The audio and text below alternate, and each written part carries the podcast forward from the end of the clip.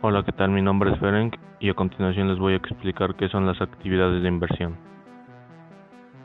Las actividades de inversión son los flujos de efectivo relacionados con actividades de inversión.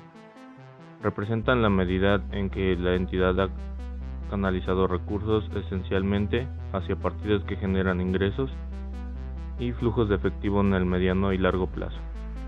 Algunos ejemplos de flujos de efectivo relacionados con actividades de inversión son los siguientes pagos en efectivos para la adquisición, instalación y en su caso para el desarrollo de propiedades, planta y equipo, activos intangibles y otros activos a largo plazo.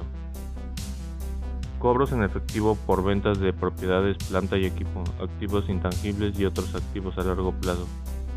Pagos o cobros en efectivo por la adquisición, disposición o rendimientos de instrumentos financieros de deuda emitidos por otras entidades distintos de los instrumentos clasificados como de negociación.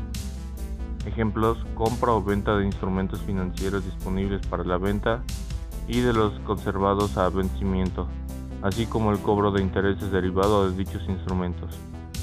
Pagos o cobros en efectivo por la adquisición, disposición o rendimiento de instrumentos financieros de capital emitidos por otra entidad, distintos de los instrumentos clasificados como de negociación, Ejemplos, compra o venta de acciones de entidades asociadas o en negocios conjuntos, así como el cobro de dividendos derivados de dichos instrumentos, préstamos en efectivo a terceros no relacionados con la operación, cobros en efectivo derivados del reembolso de préstamos a terceros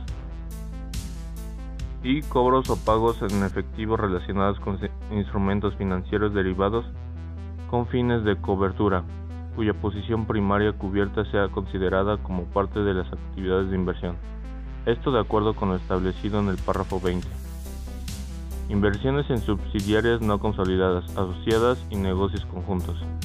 La entidad tenedora de subsidiarias no consolidadas asociadas o de negocios conjuntos debe presentar en el estado de flujos de efectivo los flujos de efectivo habidos entre ella y tales entidades, es decir, no deben eliminarse los flujos de efectivo ocurridos entre dichas entidades, por ejemplo, los flujos de efectivo relacionados con operaciones intercompañías o con el cobro de dividendos.